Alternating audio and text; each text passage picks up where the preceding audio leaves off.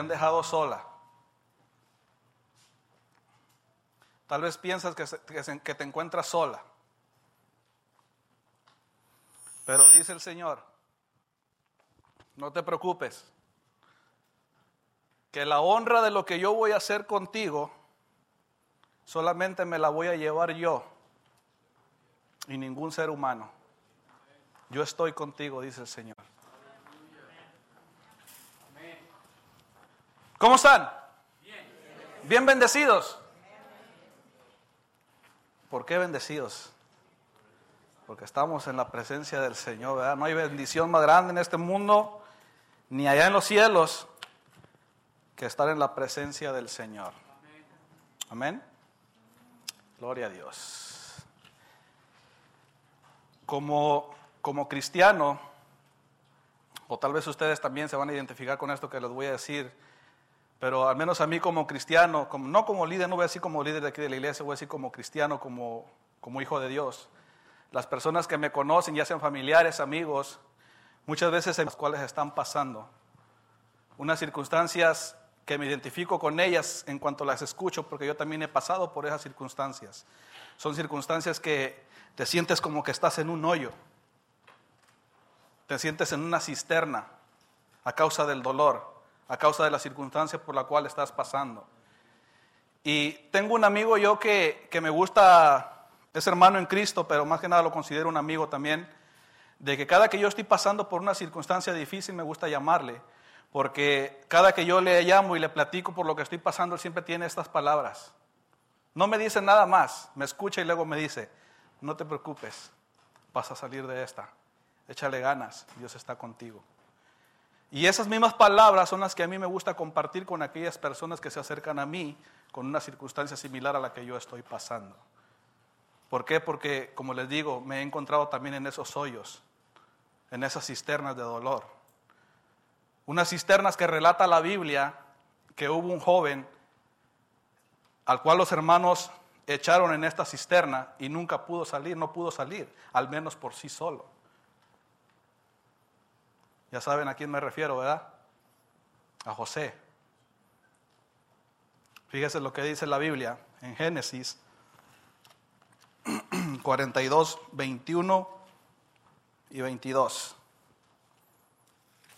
No, perdón, vamos a ir primero a Génesis 37, versículos 23 y 24. Mire lo que dice. Sucedió pues que cuando llegó José a sus hermanos, ellos quitaron a José su túnica, la túnica de colores que tenía sobre sí. El 24. Y le tomaron y le echaron en la cisterna, pero la cisterna estaba vacía y no había en ella agua.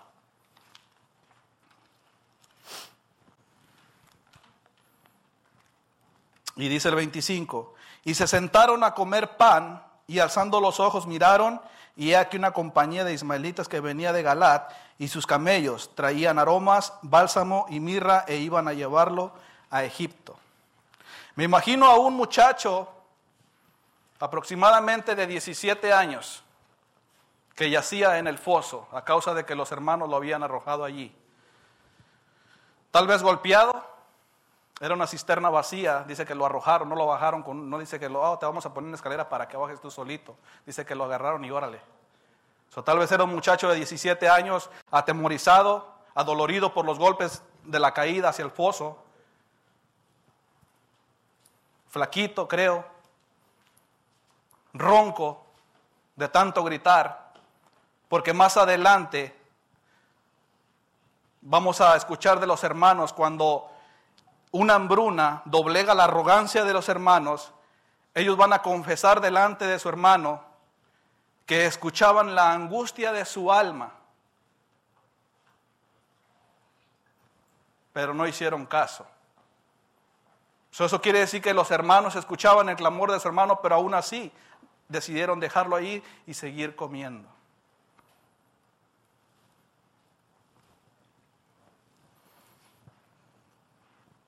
Miro unos hermanos crueles, malos, sin amor en el corazón. La Biblia dice que lo aborrecían. que lo odiaban. Pero ¿por qué tanto odio? ¿Por qué tanto odio de los hermanos hacia José? No tenemos que especular tanto, dice la palabra del Señor, que Jacob, el padre de ellos, el padre de Jacob, de, de, José, perdón, dice que lo mimaba como un becerro recién nacido. Dice que era el preferido. Jacob miraba a su hijo número 11 como su primogénito. Mientras los demás hermanos se iban a cuidar las ovejas, a hacer el trabajo en el campo, dice que José se quedaba en casa. Se quedaba como ahorita los jóvenes jugando PlayStation en el aire acondicionado. Y los hermanos al mirar eso, así los hacía que escupieran odio, que escupieran, rencor en contra de José. Y es aquí donde me quiero detener un poco. Y meditar un poquito en esta escritura. Porque si nosotros nos ponemos a, desmenuzar lo que es la historia de José, nos vamos a pensar que, que Jacob de alguna manera u otra era arbitrario, que no era parejo. Si nos podemos investigar más acerca de la escritura esa, vamos a decir, ¿sabes qué? A mí me parecía injusto lo que hacía Jacob porque todos eran sus hijos. Es injusto lo que estaba haciendo Jacob. Pero dice la palabra y dice el Señor, y el Señor dijo, el que hace y nadie lo cuestiona, el que le da sabiduría a los niños para avergonzar a los sabios, el que hace que una burra forme parte de la Biblia. Y dice Dios, el que deja a los, a los profetas sin hablar por mucho tiempo. Los deja mudos. Así es el Señor, dice la palabra. ¿Y quién lo va a cuestionar? Nadie. Nadie puede cuestionar al Señor. Y va a llegar el momento en tu vida que Dios te va a bendecir de tal manera que muchas veces las personas de tu alrededor van a empezar a sentir esa envidia que los hermanos sentían para con José. En tu trabajo, en tu familia. Van a sentir esa envidia. ¿Y es justo o no es justo?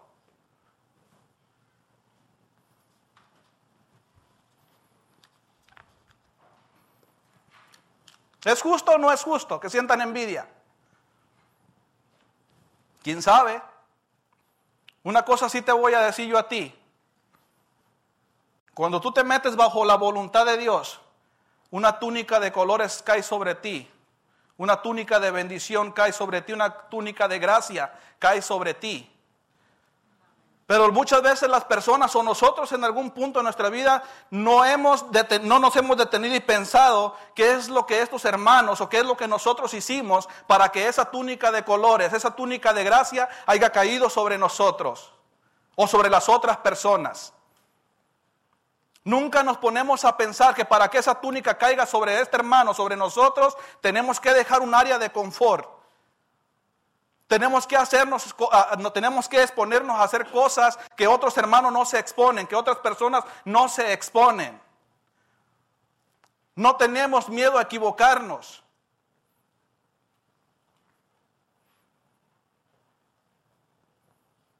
¿Me estás entendiendo? Eso es lo que hace que esta túnica de colores caiga sobre ti.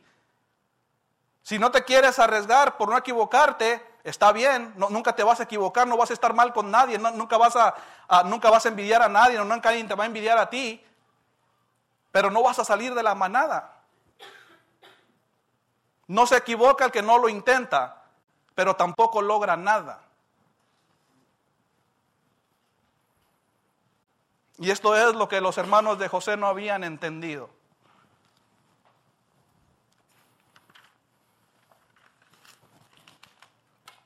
Hay una cosa que tampoco ellos habían entendido y que hoy en día también muchas veces dejamos de entender. Que cuando Dios te da su toque a cualquier hombre, a cualquier mujer, que Dios le da su toque de gracia, siempre nos va a hacer personas famosas. Amén. Siempre nos va a ser personas que estamos bajo la mirada del mundo, bajo la mirada de la iglesia. ¿Por qué? Porque nos esforzamos, porque nos arriesgamos. ¿Qué le dijo Dios a Abraham? Te daré fama delante de mí y delante de los hombres. Dice la palabra que nosotros somos cartas leídas por el mundo. Solo lo que nosotros hacemos y dejamos de hacer siempre va a estar en la mirada de los hombres. Pero que eso no te cause temor. Arriesgate. Arriesgate que te envidien, arriesgate que te critiquen. Es parte del velo, es parte del manto de colores del Señor sobre tu cuerpo, sobre tu vida. Fíjate, la fama bien entendida no es andar en una limusina con gafas oscuras, que las personas te pidan autógrafos, ser un famoso de Hollywood. Esa no es la fama bien entendida para con Dios. La fama que le da la gloria a Dios y a la cual se refiere cuando le dijo a Abraham que lo haría famoso delante de él y delante de todo el mundo, es la fama que cuando nosotros nos miran, a ti te miran, las personas empiezan a, a decir, ¿quién está con él? Yo voy a servir al Dios que Él sirve.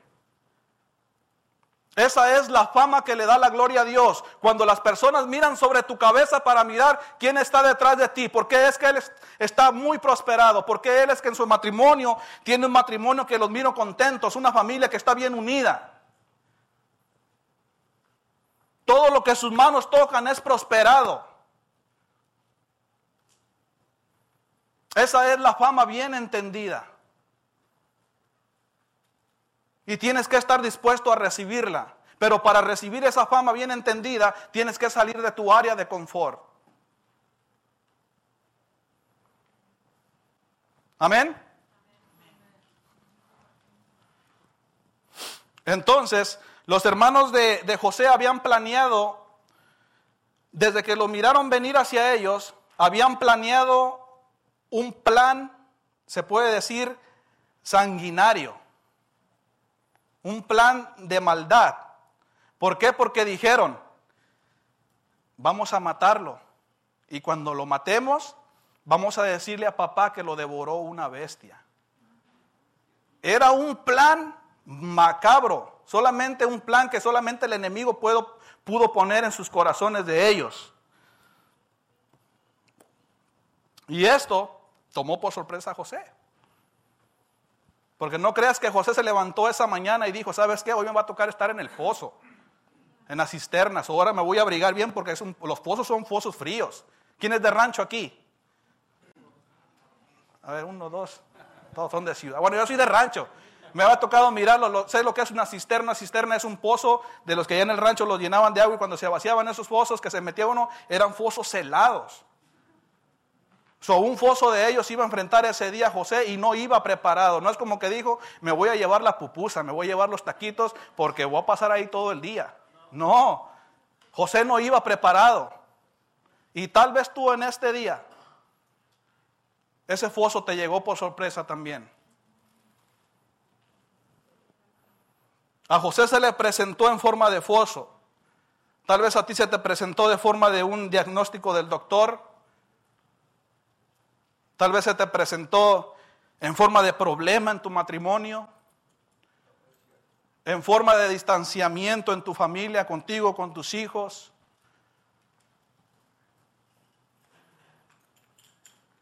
En forma de, de finanzas no saludables, de dolor.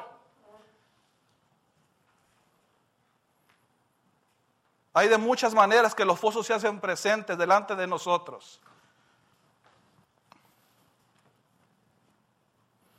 Y muchas veces nos hacemos la, la pregunta que todos nos hacemos, y no hay aquí nadie que me diga que no, yo no me la he hecho nunca. Cuando estamos en esos fosos o en ese foso, en esa cisterna, siempre nos hacemos esta pregunta. ¿Por qué? ¿Por qué a mí, Señor? ¿Por qué me pasa esto a mí, Señor? Dice la palabra de Dios que todo lo que nosotros hacemos trae consecuencias para bien y para mal. Siempre van a traer consecuencias nuestros actos, ya sea para bien o para mal. O muchas veces simplemente va a ser parte de la unción, parte del manto que cayó sobre ti.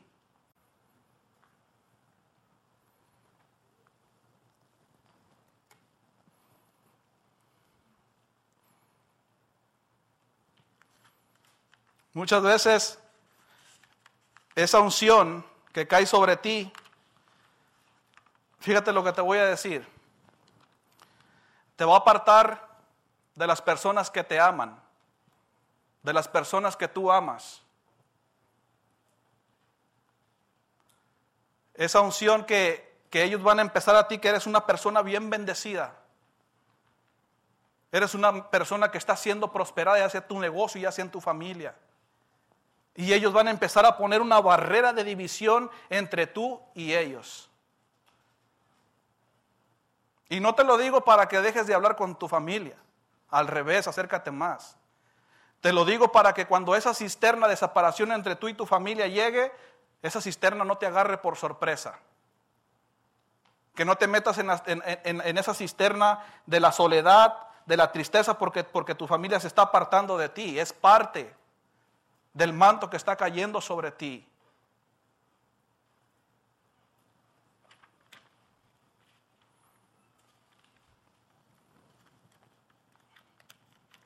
Pero no estoy aquí para hablarles acerca de esas personas. Estoy aquí para hablarte a ti que estás en el foso. Hay algo que tienes que, que saber. José no importó el mal que él había recibido de sus hijos, de, sus hermanos, perdón. Toda la maldad que sus, hermanos hicieron en contra de él, José de alguna manera u otra se las ingenuó para que esa maldad, para que ese rencor nunca entrara en su corazón y echara raíces, raíces de amargura, raíces de rencor en contra de ellos.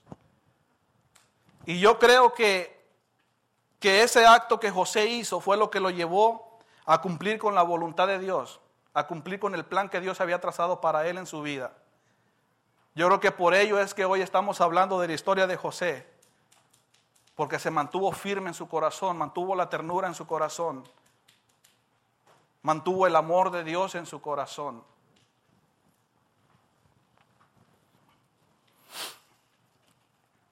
Dice en Génesis 50, 20, por favor, si me lo pueden poner, te lo voy a probar con la palabra que él nunca guardó rencor.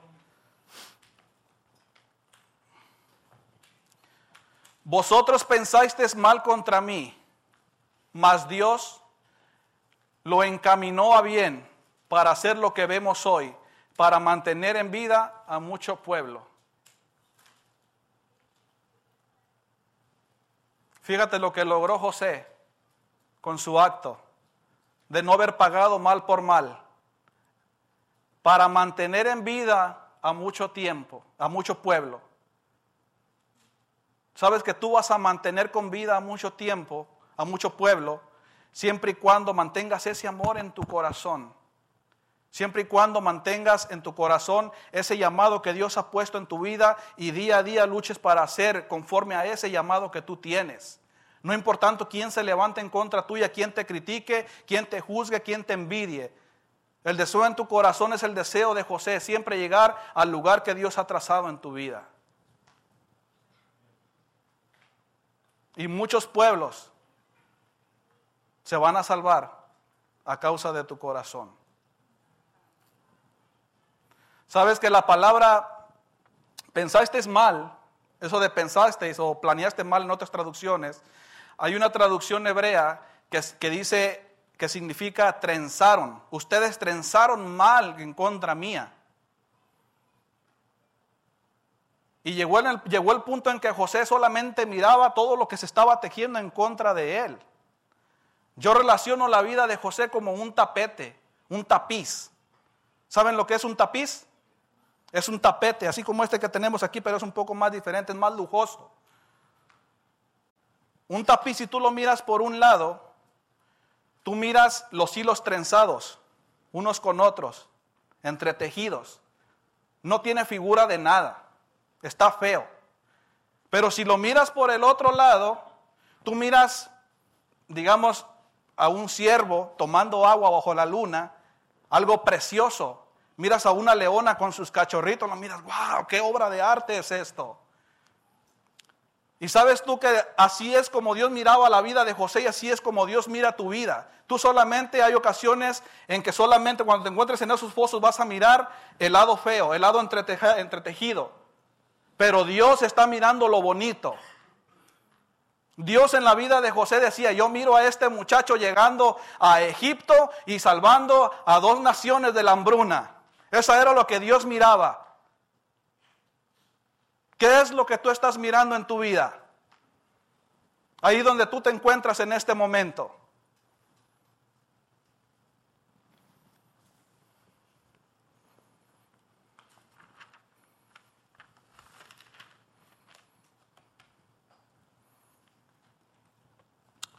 Mientras José miraba todo lo que se, se, tejía en contra de él, yo creo que llegó el momento en que, al igual que yo, cuando me encontraba en ese foso oscuro, frío, pasó por su cabeza y dijo, Dios me ha abandonado. Dios me ha abandonado. Y tal vez tú en esta tarde vienes pensando de esa manera, que Dios te ha abandonado. Pero déjame te digo una cosa. Dios no te ha abandonado. Dios siempre ha estado contigo. Aunque tú no lo puedas ver, aunque tú no lo puedas sentir, Dios está contigo, siempre ha estado contigo. Y tal vez me pueda decir, no, no me diga eso, hermano Irving, usted no sabe lo que es sentir el olor del foso, lo que es sentir el dolor del foso, lo frío del foso. Déjame decirte, sí te entiendo. sí entiendo por lo que tú estás pasando. Yo no me pararía aquí y predicarte, enseñarte lo que dice la palabra de Dios si yo antes de eso no he vivido lo que yo te estoy hablando. Hace un mes y medio aproximadamente pasé por una situación que, que no se la deseo a nadie. Que mis oraciones todos los días es decir, guarda a las personas de pasar por una situación así. Una semana entera pasé por un foso frío que, que en veces llegaba al pensamiento a mí, Dios me ha abandonado. Y si tú me preguntas, si tú me hubieras preguntado en ese tiempo, hermano Irving, ¿usted va a salir de ese foso? Tal vez mi pregunta haya sido, no lo sé.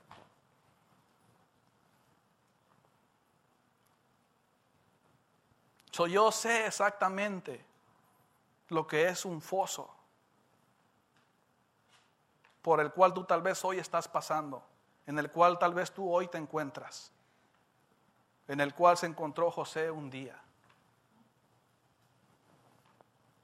Y mucho menos me hubiera imaginado que hoy me iba a encontrar hablándote acerca de ese foso.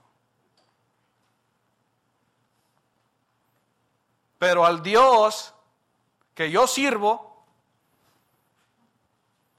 es especialista en transformar el dolor y la incomprensión de los fosos por la alegría y gozo. Ese es al Dios que yo sirvo. Es al Dios que tú sirves que es especialista en transformar las situaciones por las cuales estamos viviendo y no solamente eso, sino que también te, dice, ahí te va, mi hijo.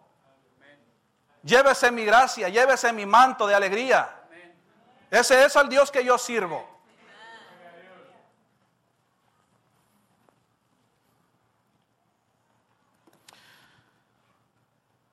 No importa si el enemigo te quita el manto de colores, déjaselo. Hay algo que ni él ni nadie te va a poder quitar. Esa es la protección de Dios. Esa es la gracia de Dios. No importa qué tan profundo sea el foso, la protección de Dios, la presencia de Dios, la mano derecha de Jehová, como decía el versículo hace ratito, nunca se va a cortar. Siempre va a permanecer contigo. Ese manto, si se lo lleva el enemigo, déjaselo, déjalo que se lo lleve, porque Dios te lo va a cambiar por ropas reales. Dios no solamente te va a sacar de ese foso, sino que te va a vestir con, con ropas reales, ropas de las que tú te sientas orgullosa, de las que tú te sientas orgulloso de las que digas, fue papá Dios el que me vistió de esta manera.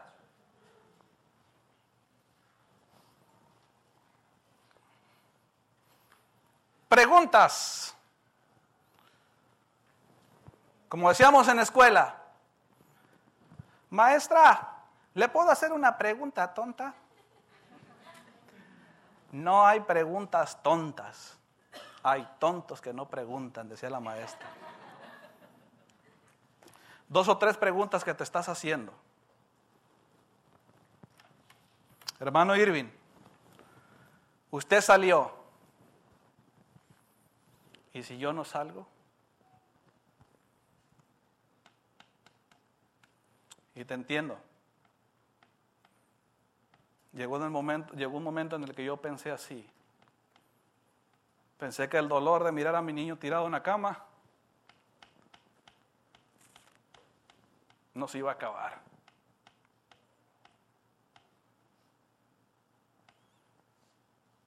Eso es lo que yo creía. Pero Dios tenía otros planes. No temas, no tengas temor a salir de la situación por la cual te encuentras en este momento. Todo es a través y es una palabra que yo recibí del Señor en ese, en ese tiempo y que me dijo, todo es a través. ¿Me ponen Isaías, por favor? Escucha lo que el Señor te dice.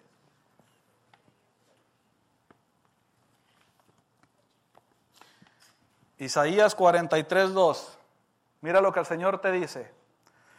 Cuando pases por las aguas, yo estaré contigo.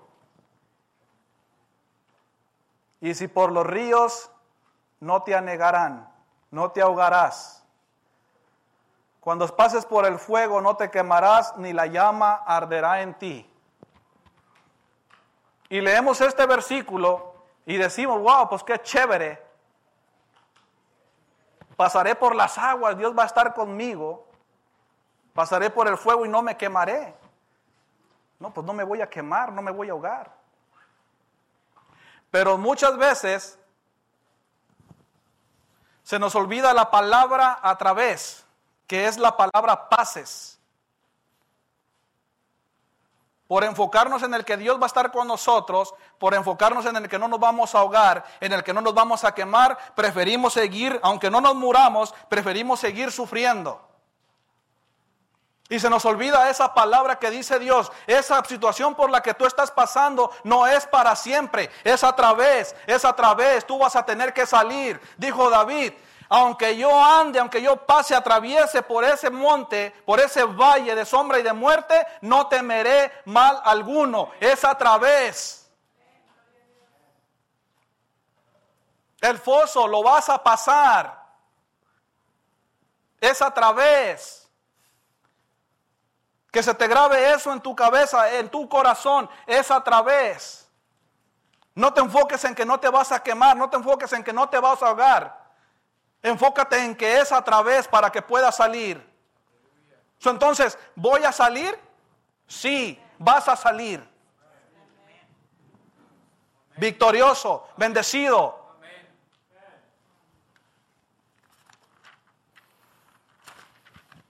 Pregunta número dos.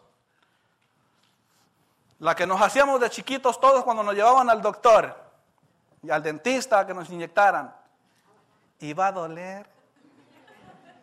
¿Sí o no? ¿No les pregunta al Joseph eso? ¿Iba a doler? No te voy a mentir. Yo creo que al grado de, de confianza que, que estamos, no les puedo mentir. Aparte conocen la palabra del Señor. Sí va a doler. Los fosos no son un hotel de cinco estrellas. No es una silla a la orilla del mar con una bebida refrescante. Son lugares dolorosos y más cuando llega alguien y te avienta, como lo hicieron con José. A José no creo que le dolían las, los raspones, tal vez se quebró un hueso, no es lo que le dolía. Lo que a él le dolía más era la acción que habían hecho en contra de él sus propios hermanos. Eso sí, va a doler, pero no te preocupes. La palabra dice que Dios nunca nos da pruebas más allá de las que nosotros no podemos soportar. So que eso te sirva como consuelo de parte de Dios. La primera es, ¿voy a salir? Sí, vas a salir.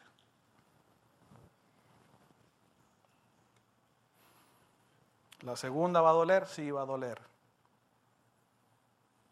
Pero ese dolor luego se transformará en gozo. Número tres, ¿será rápido? La pregunta del millón.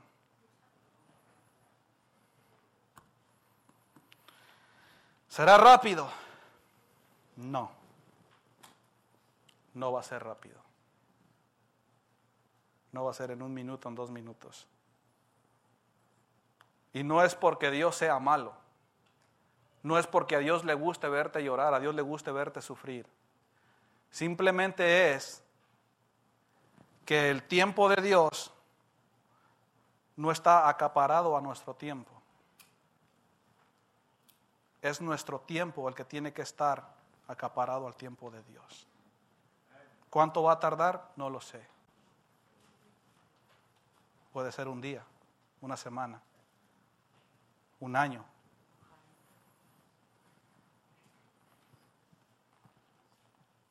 Pero no va a ser de un día para otro, te lo puedo decir. José tenía 17 años cuando estuvo en la cisterna. Y no fue hasta después de aproximadamente 22 años, fíjate nomás, hasta después de 22 años que se pudo reunir con sus hermanos. Y pasaron todavía otros dos años para que se pudiera reunir con su padre. Entonces, ¿fue rápido? No. Noé. El Señor duró 120 años preparando a Noé para el diluvio. Y le dijo, Noé, prepara la, arca porque llueve. Y me imagino que Noé corría de un lado para otro, mañana llueve, mañana llueve. 20 años preparándolo. Moisés, ¿cuánto tiempo lo preparó para hacer lo que Dios le dijo que hiciera? 80 años. Pablo, Dice que lo llamó y lo estableció en, Arabia por tres años, antes de que empezara él a predicar el Evangelio de Dios. Y dejemos a los, a los apóstoles, dejemos a los profetas atrás, a un lado. Jesús, 30 años preparándolo el Señor. Y después de los 30 años de preparación, solamente tres años, ejerció su ministerio. ¿No sería un foso para Jesús esos 30 años en la carpintería haciendo mesas y sillas, sabiéndose que era el Hijo de Dios? Pero aún así Jesús había comprendido, no es el tiempo, no es mi tiempo, es el tiempo de Dios. Es el tiempo que Dios quiera usar para Él prepararme a mí. Y no importa si son tres años los que yo voy a servir, van a ser tres años donde familias van a ser transformadas, donde el Evangelio de mi Padre va a ser establecido en muchas regiones.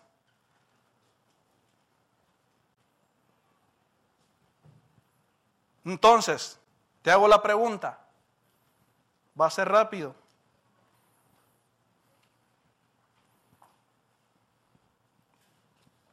¿Cuánto va a tardar conmigo? ¿Cuánto va a tardar con usted? No lo sé. Lo que sí sé es que la historia del Señor no se relata en dos horas ni en dos días. Se relata en una vida entera.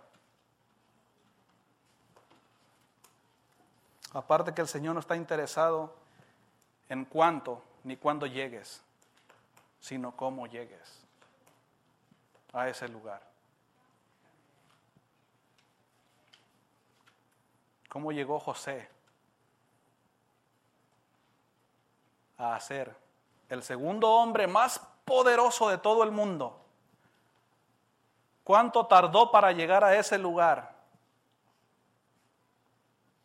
Más de 20 años más de 30 años.